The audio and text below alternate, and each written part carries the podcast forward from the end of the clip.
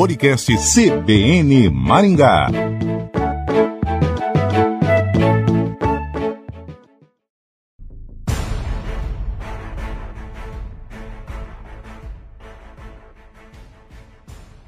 ...2022 começou com um clima de tensão no leste europeu. No final de janeiro, a Rússia mobilizou o posicionamento de cerca de 100 mil soldados na região de fronteira com a Ucrânia.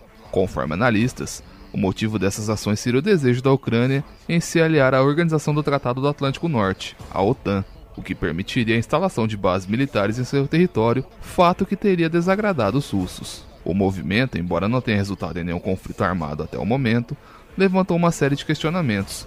Afinal, estariam os russos interessados em invadir o país vizinho? De onde surgiu esse conflito entre as tropas russas e os ucranianos? E quais são os impactos disso para o mundo?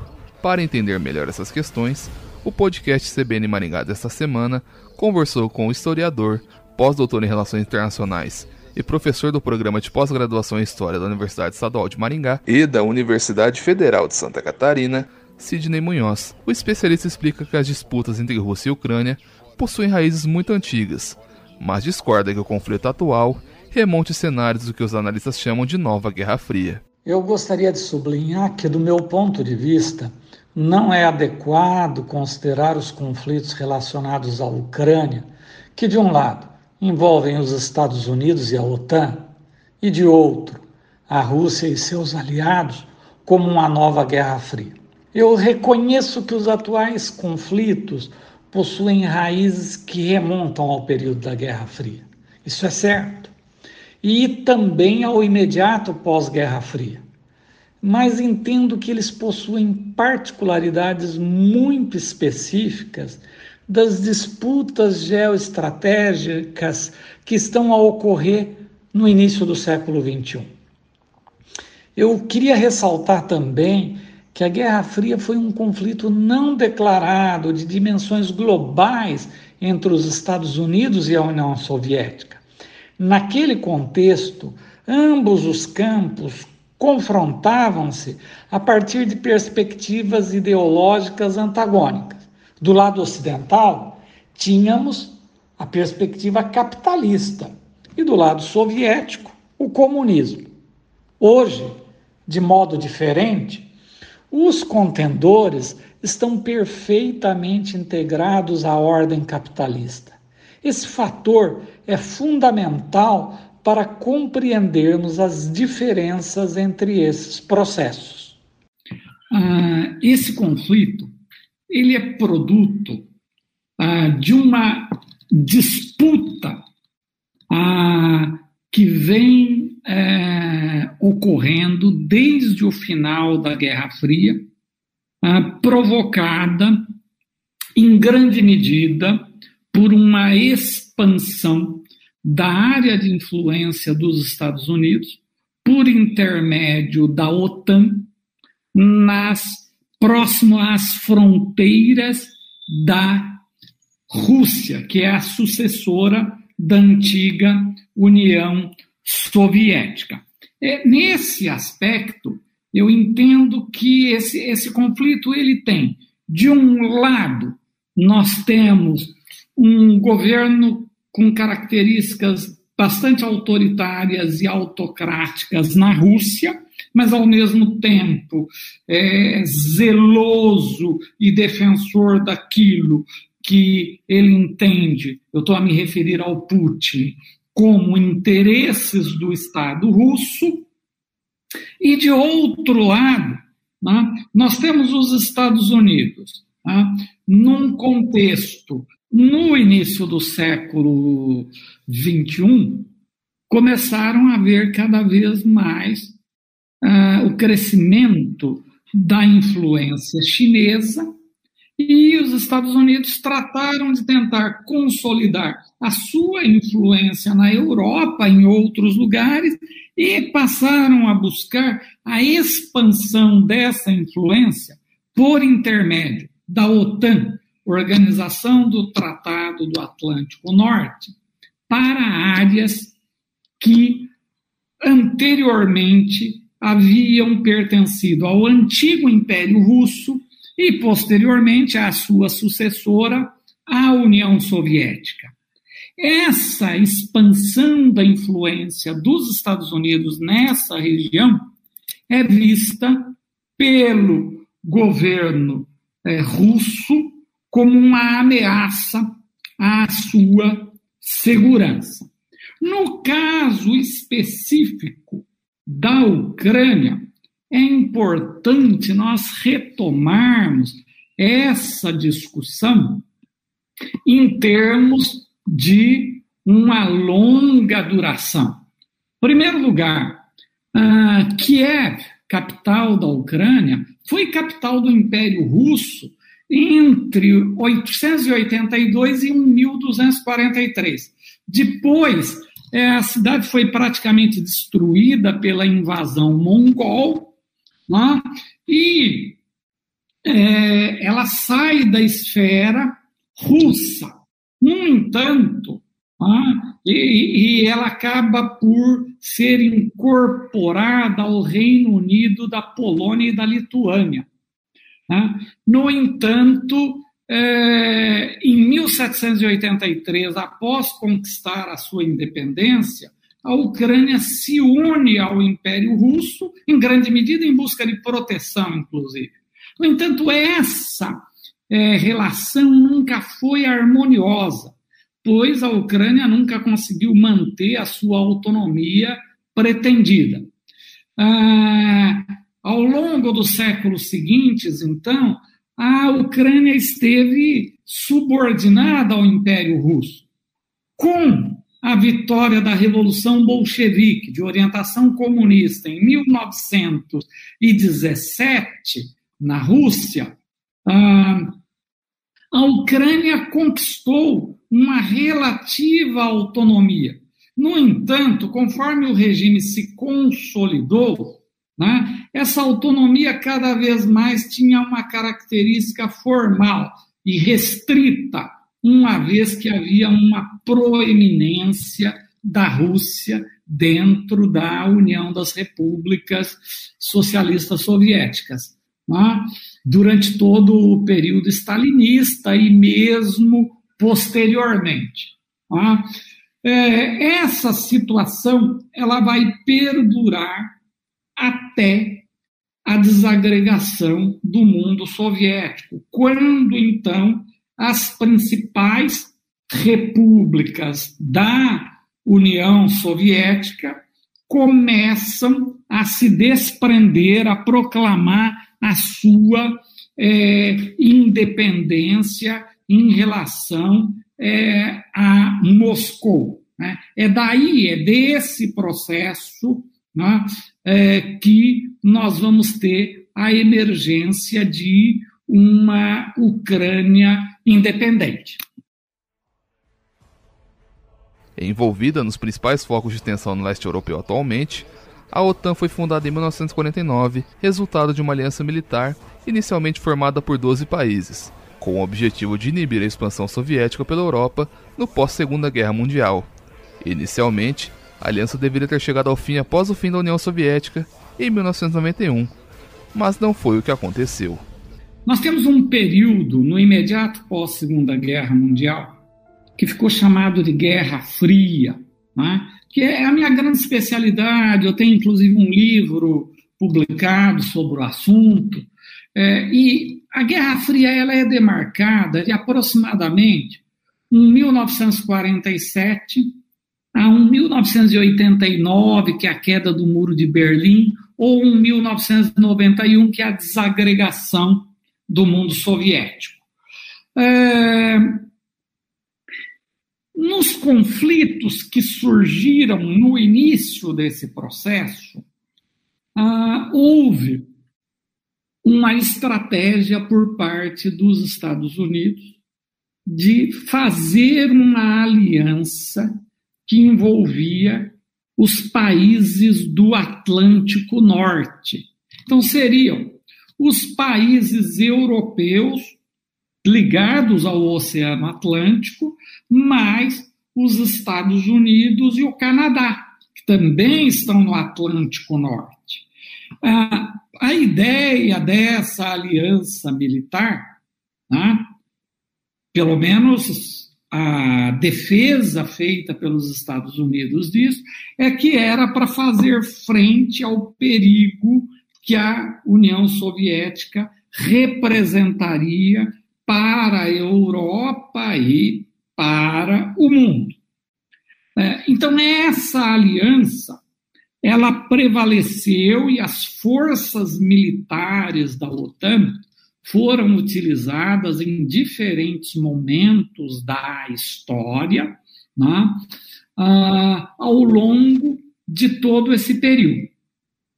No entanto, quando a União Soviética começou a passar por uma série de reformas no período do Gorbachev, e depois entrou em crise, e todos aqueles países que, ao final da Segunda Guerra Mundial e durante toda a Guerra Fria, fizeram parte da, da esfera de influência soviética, né? Quando é, é, os regimes desses países começaram a ruir, e isso levou ao fim da Guerra Fria, era de se esperar que se a OTAN foi criada conter a União Soviética e os países sob a sua esfera de influência, o que, que justificaria, então, a manutenção da OTAN? Eu, eu vou citar aqui um historiador estadunidense, conservador, coronel do Exército dos Estados Unidos, e foi diretor até 2005 do Centro de Estudos de Relações Internacionais da Universidade de Boston, o coronel Andrew Bacevich, e que durante todo o período da Guerra Fria ele sempre defendeu a perspectiva dos Estados Unidos. Ele achava que ele estava do lado certo. No entanto, terminada a Guerra Fria, quando ele começa a ver que não só a OTAN não é desmantelada, como ela é expandida, e ela é expandida em direção a áreas consideradas vitais pela União Soviética para a sua defesa e proteção, ele começa a fazer uma dura crítica aos Estados Unidos e acusar o governo do seu país de uma postura agressiva, de uma postura militarista que levaria à intensificação dos conflitos em toda aquela região. Agora veja, de um lado eu aponto isso, e de outro lado eu tenho que apontar também né, a postura autocrática do governo Putin e a pressão né, é, russa pela defesa dos seus interesses nessas áreas que fazem fronteira com a Rússia e que no passado foram é, áreas do antigo Império Russo ou da União das Repúblicas Soviéticas. Então, é um, uma, uma disputa bastante forte por interesses que passam pelas questões econômicas, pelas questões políticas, pelas questões militares. Veja, tem muito interesse em jogo aí. Então, não é uma mera questão de uh, uma questão pontual. Existem aí séculos e séculos de histórias e de tensões. Mas qual é o envolvimento dos Estados Unidos e da China nessa questão? E afinal, uma guerra está para acontecer? Os Estados Unidos são de longe o maior comprador da China. Tá? Então a gente tem que diferenciar o discurso dos dois lados da prática. Os Estados Unidos são, de longe, o maior comprador da China. E a China, pasme, é a maior detentora dos títulos do Tesouro dos Estados Unidos. É. Mas bem, o que, que acontece? Por exemplo, os Estados Unidos, você, você, você viu durante o governo Trump, não? ameaças à China, aumenta a tarifa aqui, aí eles negociam, gritava muito tal. E os chineses gritavam também. Mas, para os chineses, não interessa uma ruptura grande com os Estados Unidos. Por quê? Então, uma ruptura grande vai significar é, redução do crescimento econômico chinês, porque os Estados Unidos são o maior comprador da China. E os Estados Unidos esperneiam aqui, falam lá da questão de Taiwan, fazem manobras no mar do sul da China, etc. e tal, estocam o adversário. Mas tem um problema. Se a China é, resolver exigir ser ressarcida por todos os títulos do tesouro dos Estados Unidos que ela tem, ela gera um problema enorme, colossal para a economia dos Estados Unidos. Então, esse mundo aí, ele é bem mais complicado do que ele aparenta ser. E, e a gente tem que atentar porque os atores estão a dizer, né, ah, para poder entender ah, melhor isso daí. Hoje, se você me perguntar, vai ter guerra aí? Vai ter conflito? A minha resposta para você seria a seguinte: nós, historiadores, e os cientistas sociais e tal, nós conseguimos falar bem e analisar bem o passado, nós conseguimos chegar aí até o presente. Agora, o futuro, eu particularmente não deixo nem para os bruxos, nem para os astrólogos, porque eu não acredito nisso. Ou seja, o futuro é imprevisível. É, eu é, entendo que a estratégia do Putin hoje não seja uma estratégia de querer efetivamente ocupar a Ucrânia. Mas é uma estratégia de deixar muito claro e de pressionar que não vai aceitar a instalação de bases e principalmente de mísseis na Ucrânia ou em outras áreas né, da sua região fronteiriça.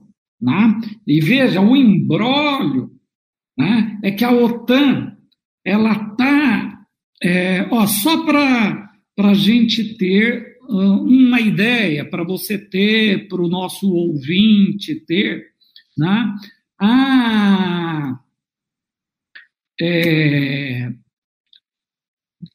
a OTAN, né, hoje, ela tem no seu corpo de países, eu vou falar aqui os países que fizeram parte da esfera de influência soviética, tá? Então ela tem a Albânia, ela tem a Bulgária, ela tem a Croácia, ela tem a República é, Tcheca, ela tem a Eslováquia, ela tem a Estônia, ela tem a Hungria, ela tem a Lituânia uh, e uh, mais é, recentemente ela incorporou Montenegro em 2017, a Macedônia, ambos faziam parte da ex-Yugoslávia, né? e no momento ela está a negociar com a Bósnia, com a Herzegovina, que também faziam parte da ex-Yugoslávia, com a Geórgia, que também fazia parte da União Soviética, e com a Ucrânia. Então, observe que é uma expansão dela exatamente para áreas que eram de influência soviética. Tá? Então, é, é a, a, essa medida de força da Rússia tem por objetivo sinalizar o quê? Nós não aceitaremos é, essa expansão nessa área.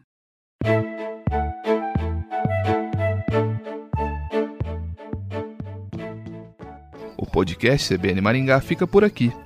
Neste episódio, falamos sobre as tensões entre Rússia e Ucrânia, trazendo um panorama sobre o conflito e explicando seus impactos para o mundo. Nosso convidado foi o historiador, pós-doutor em Relações Internacionais e professor do programa de pós-graduação em História da Universidade Estadual de Maringá, Sidney Munhoz. Até a próxima!